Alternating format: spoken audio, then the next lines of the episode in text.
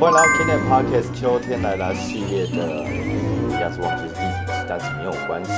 这集呢要跟大家讨论主题是中秋暴食，再使用减肥药是可以的吗？那我们这一集一样有请到我们的专业药师维特来跟大家聊聊这个状况哈。维特越来越接近 哦，哎、不让我做介绍。你还先做介绍。OK，好，大家好，我是维特。OK，维特越来越进入状况了。维特越来越接近中秋节了嘛？那你有没有准备好你的未来装这些美食了呢？哦，中秋节想必就是还是要吃个烤肉之类的嘛，对不对？而且中秋节的就是特色美食也很多啊，一些水果，然后月饼，嗯，哦，看很多都是高危险的食物，热量很高啊，然后嗯，就是这些地雷的食物，但是都是很好吃的。哎、那你自己是哪一派的？我是指，你知道现在我有发现身边有一个有一群朋友们，他们的中秋节过法其实是就直接到烤肉餐厅 直接这样过掉一天。哦那当然就是像我们，因为我们其实说真的，要我们再像大学生这样，又要忙东忙西的准备炉子、准备准备炭，然后跑到路边去烤肉，真的有点累，真的是有点累。其实还是会想要烤，但是呃，当你真的在烤肉的时候，又会觉得好像有点麻烦，因为准备那些食材啊，真的然后烧炭生火，其实是蛮麻烦的啦。然后呃，就是现在就出社会了嘛，想说就是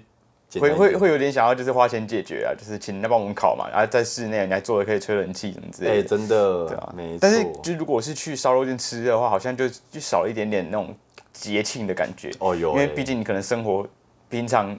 也不用特别是中秋节，你你也有可能会去吃烧肉嘛。而且我觉得中秋节的意义其实就是团聚一些可能很久不见的朋友哦，对，就是在烤肉的过程，就是可能大家互相帮忙啊，然后哦就是交流一下，对对对，培养一下感情，其实是不错啦。或者是了解一下互相最近的近况，啊这算是一种社交吧。算是啊，算是啊，所以我其实还是喜欢烤肉啦，嗯但是就还是会觉得哦有点麻烦，尤其是这个什么收拾善后、啊，哦，真的收拾山货真的超烦的，超麻烦。所以我到后来，本来我算是个蛮好客的人，会想邀请大家来我家烤肉。到后来就是，哎、你要你家要烤肉吗？那我去蹭一下。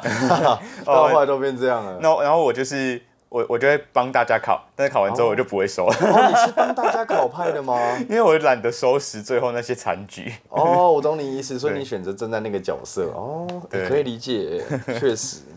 OK OK OK，好，那我们今天要聊什么跟中秋节有关的主题呢？OK，我们的第一题哈，就是我们一般体重增加的时候，就会说自己是胖了嘛。但我真蛮想知道，在一般的定义上，要怎么判断自己是否是定义上的肥胖？哦，如果以肥胖这个问题来说的话，就是其实国际上最常使用的标准还是目前呢还是 BMI 啦。哦，呃，BMI，哎、你知道 BMI 怎么怎么计算吗？我忘了，但我记得小时候有学，就是、哦，OK，就是你的体重去除以你身高的平方 OK 就你你身高几公尺乘以二，然后用体重去除以它。身高几公尺除以二，对，就比比如说一百八十公分就是一点八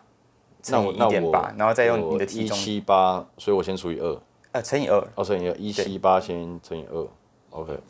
一点七八乘以二，再再乘以呃一点七八乘以一点七八了，不好意思。哦，一点七八乘以一点七八，对，然后你算一下这个数值等于多少？嗯三点一六吧，三点一七左右，然后你再用你的体重去除以这个数值，我的体重，我的体重六十八公斤，那就用六十八去除以三点一七，哦，对六十八就会得到除以三点一七，对，这就是你的 BMI 数值。21我看起来你的 BMI 是二十一嘛，就是在一个正常的标准值以内。哦，对对对，标准区间内。对，好，那刚刚提到这个 BNI 的算法了，那怎样的 BNI 叫做正常，然后怎样叫做过重呢？那以台湾这边国民健康署的这个定义来说的话，因为台湾的跟国际上还是有一点落差，毕竟亚洲人可能身高上本来就没有欧美的人这么这么大只，哦对对对所以还是会有一点点出入。对，那我们还是要参考以台湾这边公布的标准为主。那台湾这边标准的话是正常的话是十八点五到二十四啊。，OK，对，所以你刚刚二十一其实是介在这个正常值区区间内的，所以就没有问题。那如果是过重的话，就是二十四以上，基本上我们都算是过重了。那怎样算是肥胖呢？大于二十七，我们就定义为肥胖。哦，对，那除了参考这个 BMI 之外，其实还另外一个参考的方式是去量你的腰围啦。对，那男生的标准的话，腰围应该是要小于九十公分的，嗯，然后女生的话则是要小于八十公分。那如果超过这个数值的话，我们就会呃定义为说它是可能是有肥胖的问题这样子。那如果就是如果 BMI 值一高于大概二十七，就是想必你这个人就是得给我去减肥了。对，就是得考虑从可能呃不一定要马上从药物开始做治疗，但是可能可以从饮食形态、形态或者是生活作息开始做调整。那为什么肥胖就是会成为一个大家为人诟病的议题？至少我们会担心这个问题嘛？就是因为就是肥胖这件事情，那其实是跟很多生活上呃很多疾病是息息相关的啦。对，尤其是像这些慢性疾病，比如说肾脏哦，然后还有像糖尿病啊、高血压、高血脂等等的疾病，甚至它有可能影响到你心脏、心血管功能的健康，或者是增加你可能痛风啊发，或者是呃就是呃痛风或者是关节疼痛等等症状的发生的可能啊。嗯，对，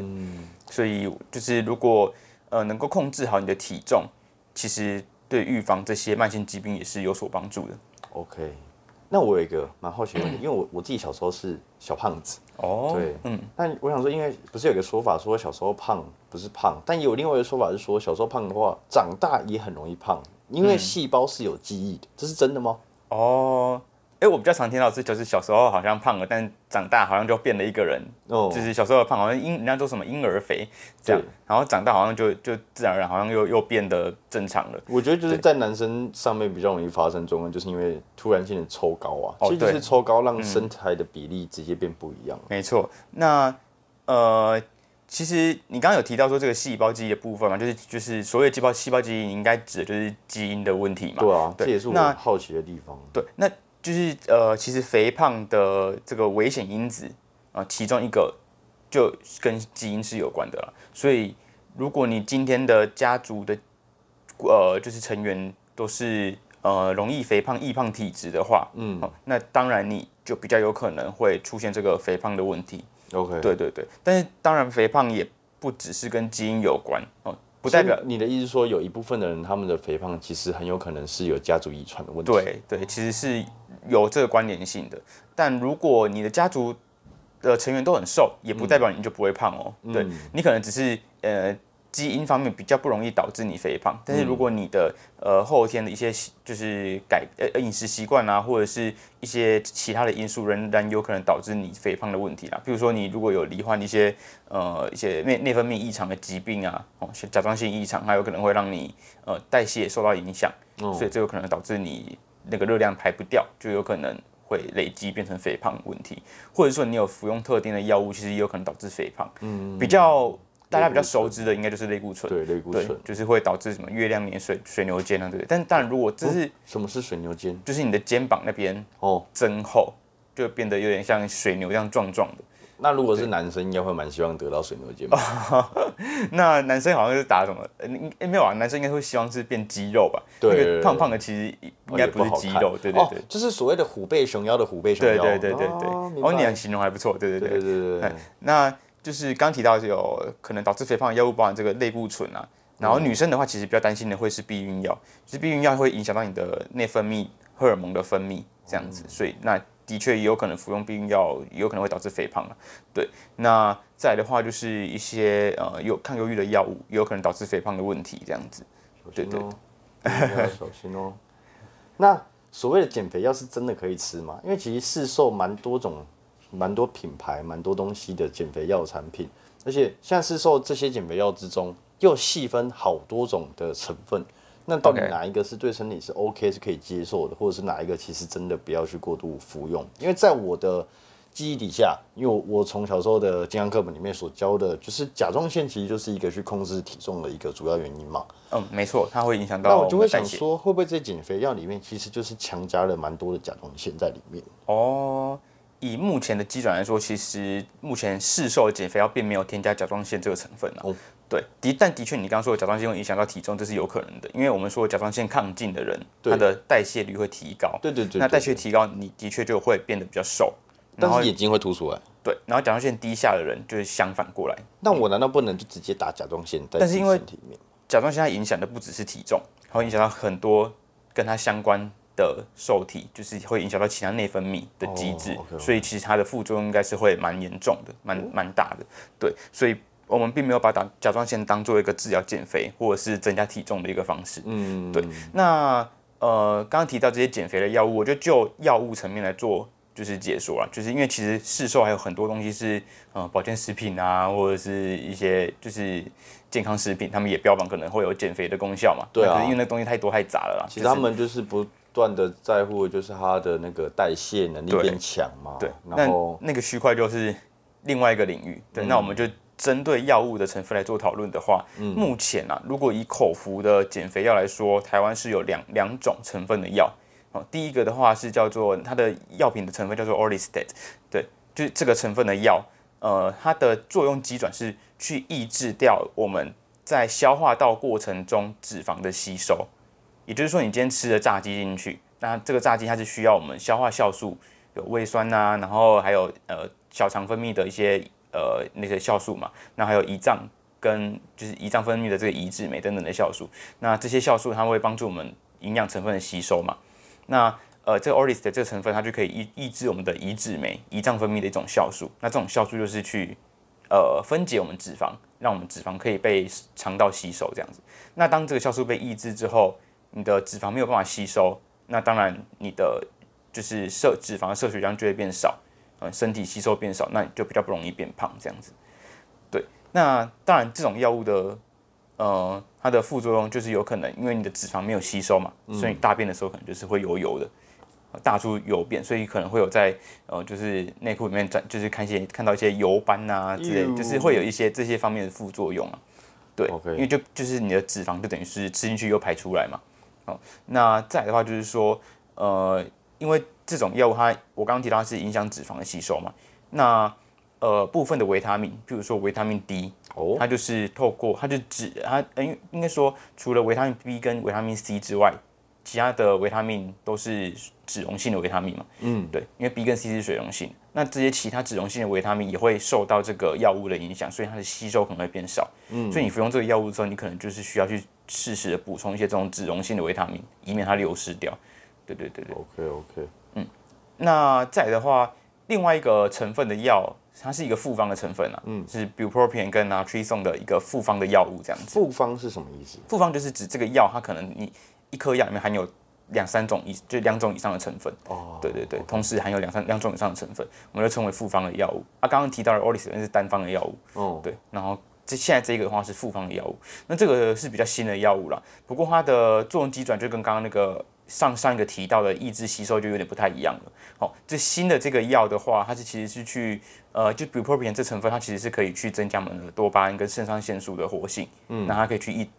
进一步去抑制食欲，然后还有增加能量的消耗这样子。那另外一个它的它是复方药嘛，所以另外一个成分是 naltrexone。那 naltrexone 这个成分的话，呃，是可以去作用在我们下视丘的调节食欲调节中枢，嗯，然后去降低我们的食欲。不过因为这个药啊，呃，其中一个成分的 bupropion 的成分，它其实也可以用作抗忧郁剂啊，所以其实它的相对的副作用就是有可能会增加，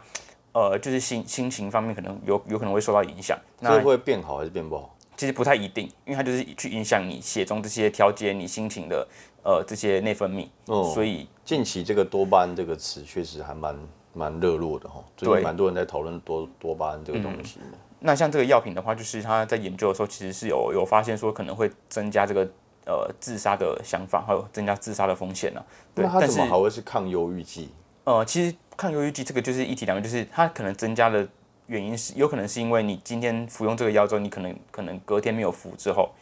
你你的心情又变低落，你可能会增加自杀的风险。啊我对对对。明白了，有但是有一种有点累累成瘾的感觉，就是你必须长期服用它，你才可以得到心情上还有情绪上的控制。等于说你这个内分泌不平衡的时候，你的自杀的想法可能就会提高，或者是可能会增加你的忧郁的这个倾向。有一种。反弹反噬的感觉。对，好，那刚刚提到就是两种目前台湾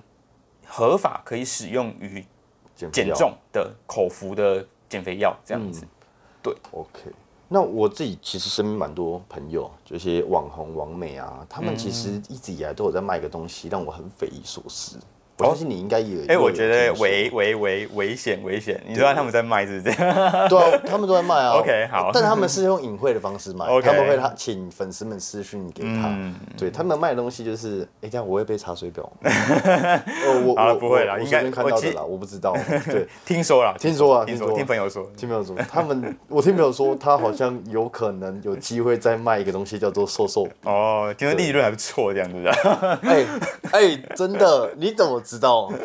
但理论真的不错哎，就是，但他们那我也是说听说的啊。啊，你也是听说的，OK，对，到底什么是瘦瘦笔？OK 笔到底在干嘛？好，那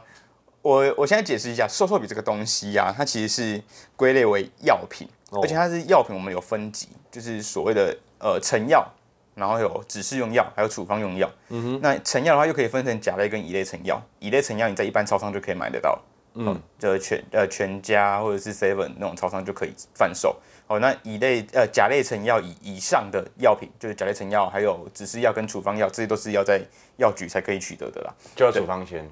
不一定要处方签，只是用药不用处方签。成药也甲类要在药局，乙类在便利商店。对，然后只是用药跟甲跟成药都不需要处方签，你可以直接买得到。OK 只有处方用药才需要处方签这样子。对，不过刚刚说到瘦瘦笔，它就是属于处方用药，所以基本上你是要有处方签，医生开立处方签，你才能取合法取得这个药。嗯，所以呢，就是其实其实呃，这应该也不是秘密，就是很多网红就是有些有些管道啦，就是会去贩卖这种瘦瘦笔的产品。当然，就是还是要提提醒民众，就是这个产品它是属于处方用药，为什么会属于处方用药？是因为它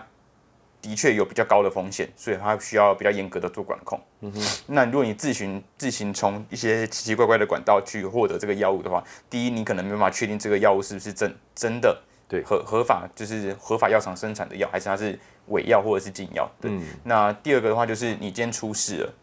那你找不到人。就是我们有一一个所谓药害救济基金会啦，就是你一般如果是正常开立，医生开立药，然后你用正常的方式去做服用的话，你今天药品出现了严重副作用，你是可以获得救济的。嗯，那你如果从从这些非法管道取得的话，其实你是没有就是获得这些救济的机会了。嗯，所以你就是得对为自己的行为做负责，这样子。对，好，那这样说说回来，就是那这个瘦瘦笔到底为什么会就是近期是算蛮流行的一个药物嘛？对啊，对，那为什么它可以就他们的说法就是不会有食欲嘛，然后也会代谢的比较快，所以他们瘦的比较快。嗯那其实这个瘦瘦比啊，它就是，哎、我们先解释一下这个这个食物进到我们肠胃道的一个小小的机转好了，就简单讲解，就食物被我们吃到身体里面之后啊，它会呃我们的肠道会分泌一个叫做肠泌素的东西，那这个肠泌素它就含有一个成分是 GLP one，嗯、哦，那就记住这个 GLP one 这个词。好，那这个东西啊，这个 GLP one 它会进一步作用在我们胰脏，然后会最终它会去促进我们胰岛素的分泌。嗯，那胰岛素它就可以去呃回过头来告诉我们的大脑说，哦，你现在是吃饱的状态，就不要再进食了。它会去等于说是负回馈，告诉我们脑袋说，哦，你已经吃饱了。嗯，对。那今天这个瘦瘦笔的成分呢、啊，它其实就是去模拟这个 GLP one 的成分。嗯，好，就是等于说我直接给你这个 GLP one，好，那让你的身体呃去呃误以为说哦我已经吃饱了，然后让你等于说会有抑制食欲的作用。嗯，对，好，那所以说吃打瘦瘦的比人就会有一个感觉就是，哎，我今天好像呃没什么食欲，然后很容易饱，对，然后。因为你东西你吃东西变少了嘛，所以理所当然你的体重就会下降。嗯，对对对，所以这就是这个瘦瘦比它的成分的一个急转这样子。但其实这个瘦瘦比它最一开始是用来作为降血糖的用药，哦，因为刚刚说它会影响胰岛素嘛，哦那胰岛素就是跟血糖控管有关，所以它其实最一开始研发出来是用作降血糖使用的啦。哦，对，那只是后来又发现，哎、呃，那些降血糖的人用着用着，哎、怎么研究发现好像他他们体重也下降了？那我们再进一步回过头来看，哦，原来它其实是可以有帮助这个减重的效果，这样子。哦，原来是这样子。，对，没错。不过呃，就是要再提一下，就是这个 GLP one 的药物啊，它其实等于说它是一个类别的药，它下面还有非常非常多种成分，嗯，对，但都是同样都是做这个急转的，对。但目前台湾核准用于减肥的只有其中一个成分的药，叫做 liraglutide 这个成分，嗯，对。那其他这个 GLP one 的药物呢，呃，虽然目前的研究看起来都呃大部分啊，其实都是对降低体重是有正面效益的，但目前都还没有取得合法的药证。也就是说，它如果你真的要呃合法使用的话，应该是要使用这个 liraglutide 的瘦瘦笔的成分。对，那其他成分的话，其实算是一种呃我们说是处方外的使用方式啊，就是有些医生可能还是会开立给你用，但是他但是就是其实以比较合法的方式来说，应该是要选用正确的成分这样子。liraglutide，对对，就是目前唯一核准用来呃控制体重的一个瘦瘦笔的成分这样子。但你刚刚提到一个重点啊，你说它原先是用来降血糖的，那代表你服用的这个瘦瘦笔的其中一个副作用，绝对会是低血糖。哦，对，但嗯、应该这样说，大部分的降血糖药可能都会有伴随着低血糖的副作用，但这个这个 GLP one 它这个成分其实蛮特别，它其实不太容易造成低血糖。的确，我们我们在呃胃教病人就是用这个瘦瘦笔来减肥的病人的时候，也会也会特别跟他说，就是你要留意一下会不会有低血糖的症状出现，比如说你什么头晕晕的啊，然后意识比较不清不清的时候，就是有可能是低血糖症状嘛。但是其实发生率没那么高，它其实算是一个相对很蛮安全的药这样子，所以才会很多民众都自己买来打，然后好像也没有出什么事。对啊，对我身边的朋友是真的从阿姨到小姐姐到妹妹都有人在打这玩意儿。因为看起来效果的确是蛮显著的，但是这也不是宣称什么医疗疗效啊，就只是说，就是这毕竟还是一个药品，所以最好的方式还是请医生开立处方合法取得这个用药。错，对，然后再通过正常的管道获得啦。对对对，然后再就是说，这个为什么 GLP one 很很热门，就是因为呃刚刚提到前面的两种合法的药是口服药嘛，啊你可能一天要吃个几次，有点麻烦。那其实这个 GLP one 它就是瘦子它就是打打在皮下而已，就打在哪里啊？大呃腿。，其实主要是在这个肚子的肚子肚脐周围啦。哦呃，不止肚子可以打，就是你肉比较多的地方是都可以打，比如说肚肚脐周围，然后你的肩肩膀的地方，或者是大腿的地方，或者是屁股的地方，就是这些地方基本上都可以打。不过不同部位它的吸收效果不太一样。那最建议的话会是肚脐周围这边这样子。嗯，对。但是你在施打的时候还是要不同的点轮着打，不要每天都打在同一个地方，这样你那边的肌肉可能会有点纤维化，就是会有变得比较僵硬这样子。这个东西是每天打呃，GLP one 这个东西的针剂其实蛮特别。哦刚提到这个 l u t i 成分，它是每天打，哦，一天打一次。对，那其他正在呃，应该说已经有可以合法用作降血糖的药物，但是还在取得这个减肥适应症的其他成分的药，有些是一周打一次就可以了。嗯，就是以服顺从性来说，就就更方便使用，这样子就不需要每天在那边做施打。对啊，施打的过程其实就就就跟打胰岛素一样啊，就是它是一个细细的针头，然后就是插进去按下去，然后就是皮下注射完毕这样子。嗯，对对对，所以其实操作上也是不会太困难啦。就像你讲啊，就像是那个糖尿病的病人，他们平常在打施打的状况是一样的。对对对对对，毕竟它本来就是一个血糖用药嘛。对对对对，好，OK。那我在吃减肥药的这种的疗程中，有什么需要特别去注意的吗？你觉得减肥药是一个我减肥吃一段时间，我获得效果了，然后就可以戒断，还是我应该要把减肥要当做一个常态？嗯那就要回过头来说，就是为什么这些减肥药可以达到减肥的作用嘛？嗯，第一个就是刚刚说的瘦瘦笔，它就是抑制你食欲嘛。对，那你今天如果就是不忌口的话，那你觉得这个药品的效果还会很显著吗？应该很难吧。就算你今天如果已经打了瘦瘦笔，你还是一直吃东西的话，其实我相信这个疗效应该也不会是太好了。真的。对，所以其实呃，回过头来说，就是你你有没有需要服用长期服用这个减肥药物？其实我觉得根本的原因还是取决于说你有没有管控你这个热量的摄取，没错。然后有没有呃规律的运动这样子。对，那当然也是觉得真的是能不吃减肥药，能靠自己的方式去透过就是各种方法，比如说就是减少自己的食量，或是吃对东西，嗯嗯嗯，去选择这样的方式去减肥才是最好的。没错，但是如果你今天是一个病态性的肥胖，嗯，那的确、的确有可能会需要透过药物的协助来做做这个帮忙这样子。但如果你今天诶吃了减肥药之后，你的体重已经回到正常的数值的话，那当然我们我们是可以考虑把这个药物做停掉，因为它并不是一个所谓就是不可以，就是可能长期存在的一个慢性疾病啊。对。对对对，除非你是一个变态性肥胖，不然的话，其实你回到正常体重之后，呃，有正当正常的饮食控管跟体能消耗，应该是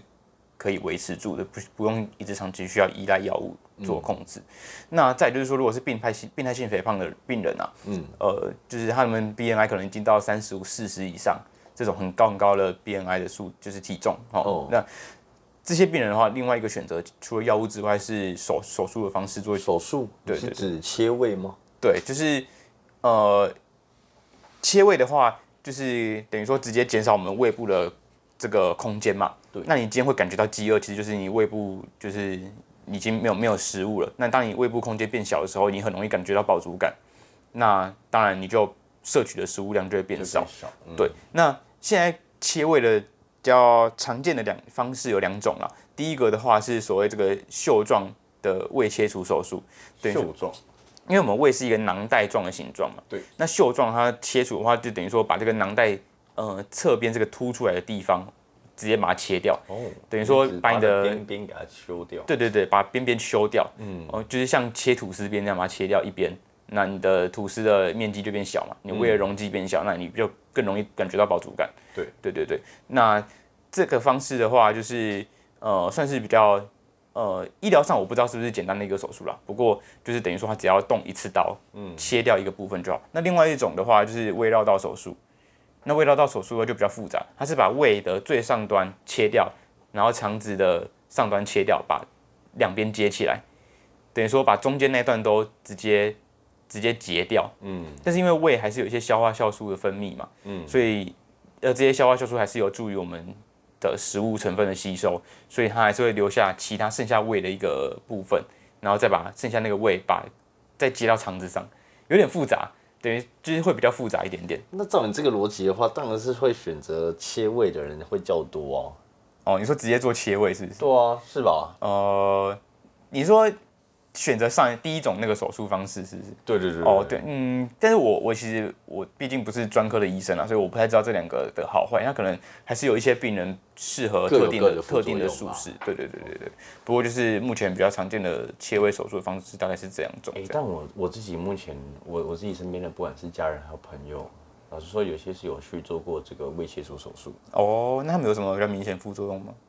没有看还是还好到副作用，嗯但他们的效果都很好。哦，对，这个切胃其实是对那些比较体重比较重的人来说，应该是比较可以立即见效的一个。哎、真的哎，一个方式，瞬间变了一个人。嗯，真的，这是实话。但当然，因为他们前提是他们前面真的是一个病态的胖。嗯，对，就像维特刚刚所说的，就真的哇超级胖，但只是切完之后就是变得哎、有小一个 size。嗯，对对对。那其实还有另外一个议题，就是呃呃，男生到了什么三四十岁的时候，有时候就会说什么，哎、就是中年发福啊，就是长得什么尾鱼肚之类的。哦，但你那你觉得，就是是真的因为年纪的关系，所以我觉得不是导致中年发福吗？还是？我觉得绝对哦，不是。你觉得不是，是不是？我觉得绝对不是，因为我还是看到很多肌肉猛男，四五十岁的阿伯，白头发的，哦，对啊，对啊，还是身体所以我最终觉得那个还是自己的问题。对，那其实没错，你说的没错，就是的确，呃，应该是说，呃，我们人体